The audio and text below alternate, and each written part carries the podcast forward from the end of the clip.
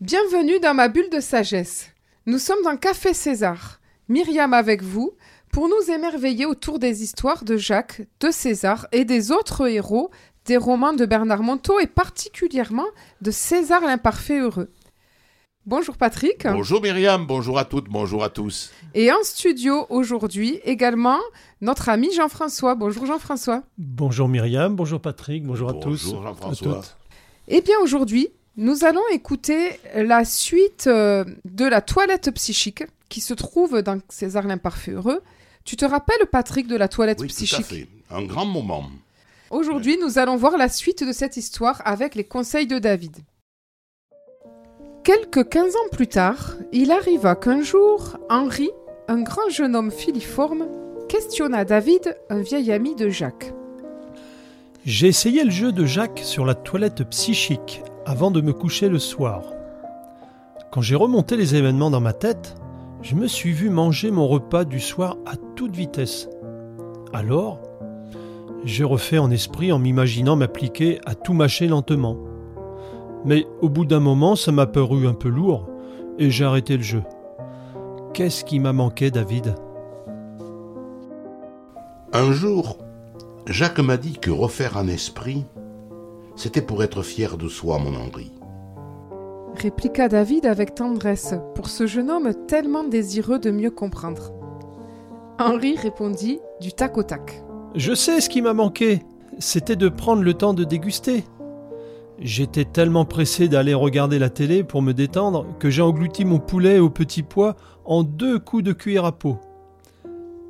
Puis, après quelques instants de réflexion, il compléta.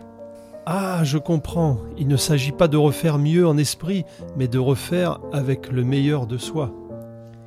David prit le temps d'une gorgée de café, et après avoir reposé sa tasse, il acquiesça. Dans un cas, tu te juges et tu te corriges. Dans l'autre, tu te pardonnes et tu t'élèves. Après quelques instants de silence, Henri relança avec son intonation de Parisien branché. Ah, c'est pour cela que la main sur le cœur est si importante. Mais alors, David, j'ai remarqué aussi que passer en revue tous les événements de la journée est fastidieux. Au bout d'un moment, je me perds dans le chapelet de toutes mes insatisfactions. Je ne sais plus si c'est le matin, l'après-midi. Je finis par m'égarer. Qu'est-ce qui va pas dans ma manière de jouer le jeu? Ah oui, ce piège-là aussi, je suis tombé dedans. Dit David avec un sourire pour ses propres erreurs. Jacques m'a alors montré qu'il n'y a que deux ou trois moments dans nos journées où nous sommes sales d'un jugement contre nous-mêmes. Jamais plus deux ou trois événements à refaire en esprit? Ça prend deux minutes alors S'étonna Henri, tout en remettant sa mèche blonde décolorée en place d'un geste raffiné de la main. Se brosser les dents prend quelques minutes pour que, pour que nous ayons le courage d'être propres tous les jours. Pour se nettoyer l'esprit, c'est exactement pareil.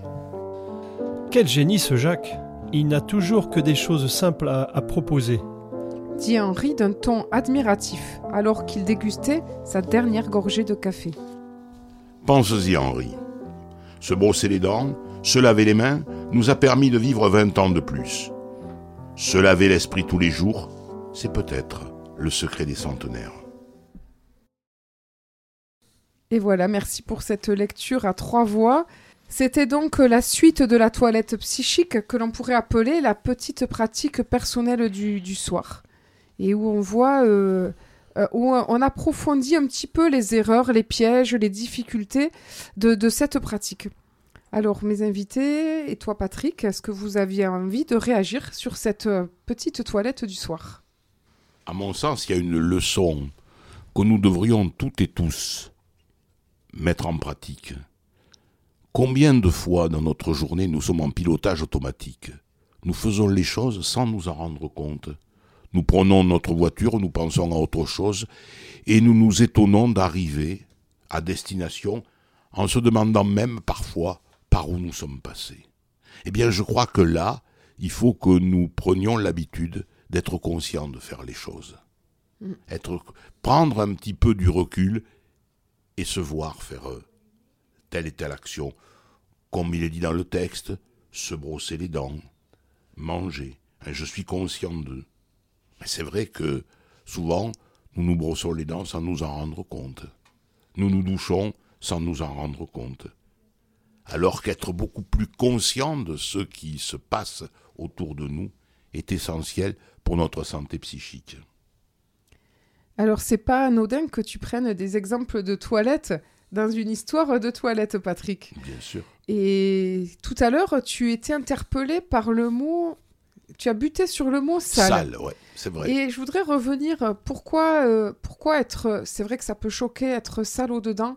En fait, c'est. Euh, pour, pourquoi ce mot? C'est pour dire que tous nos jugements, on en revient, parce qu'on en avait parlé déjà dans d'autres histoires. C'est quoi se salir au-dedans? C'est en fait, c'est quand, euh, quand on, s'observe fonctionner comme tu le dis, eh ben on va observer souvent qu'en fait, on n'est jamais satisfait de nous et qu'on va se juger à la fin de chaque instant. Des mini-insatisfactions, des micro-jugements. J'aurais dû faire ci, j'aurais dû faire ça, j'aurais pu expliquer ceci, j'aurais pu faire autrement. Et en fait, cette somme de mini-jugements qu'on accumule le long de la journée, eh ben, ça fait une, impression de... On va se coucher avec une lourdeur qui va peut-être aussi euh, nuire à nos nuits. Mmh. Et donc, se nettoyer au-dedans, c'est juste... Cette toilette psychique permet de se dire, ah ben tiens, euh, là, j'ai pas dit ça comme j'aurais voulu, mais comment j'aurais pu faire autrement? Et rien que de se voir et de se visualiser en train de le faire ou de le dire autrement, ben ça fait du bien, on s'est nettoyé de ce jugement. Et on mmh. peut se coucher euh, un peu plus euh, apaisé. apaisé. Mmh. Ben, et pour d'autres nuits. C'est vrai, c'est vrai. Et souvent, bien sûr, on va mal se juger et surtout, on va essayer de juger les autres. Et, oui. Et, du coup, effectivement. Mais elle n'est pas facile, cette pratique. Je reviendrai dessus. Alors, je trouve c'est une pratique méditative. Hein. Dans la méditation, par exemple, quand on, on fait une méditation, quand on fait une méditation, euh, il faut avoir conscience de respirer. Parce qu'on respire, on, le fait machinalement. Et on nous apprend justement à, respirer, à souffler. voilà. Et c'est vrai qu'on fait trop de choses euh, machinales. Conscientiser, ouais. Être conscient. Et c'est vrai que souvent, euh, cette idée me revient. Est-ce que tu es conscient de ce que tu fais? Non, conscient même dans la rue de marcher. Est-ce que tu es conscient que tu marches? Alors c'est sûr que si on, si on apprend à être conscient de tout ce qu'on fait, comme tu dis, on aura moins cette impression, Exactement. ces jugements qui vont s'accumuler. Effectivement. Je fais ça. Euh, Toi, tu nous proposes une pratique du jour. oui, une pratique du jour. Soyez simplement conscient de ce que vous faites. Et combien de fois J'allais dire être là ou n'être pas là. Est-ce que je suis en pilotage automatique ou est-ce que je suis ici et maintenant présent mm. Je parle avec vous. Je ne pense pas à ce que je vais faire et à ce que je vais manger à midi. Être totalement présent à ce que nous sommes. Il y avait quelqu'un qui l'avait déjà dit il y a longtemps, dans les années 20, il s'appelait Vitos, c'était un médecin suisse qui a créé la méthode Vitos et qui est simplement ça, c'est la conscientisation. Tout à fait. Euh, eh bien, pour résumer, euh, pour résumer cette histoire qui paraît tellement simple, en fait, je voulais aussi terminer par euh, euh, cet exercice de la toilette psychique. Je trouve que c'est pas si facile. Il est simple et pourtant, essayez de le mettre en pratique. Vous allez voir comment c'est compliqué. Parce qu'on résiste à fond. Et moi, pour faire, pour expérimenter beaucoup de ces petites pratiques, je trouve que c'est la plus difficile pour moi à mettre en place. Soit je vais m'endormir directement, soit en fait, je crois que je vais tout faire pour ne pas la faire. Donc c'est pas la pratique en elle-même qui n'est pas euh, bonne, c'est que euh, notre ego, bah, il résiste.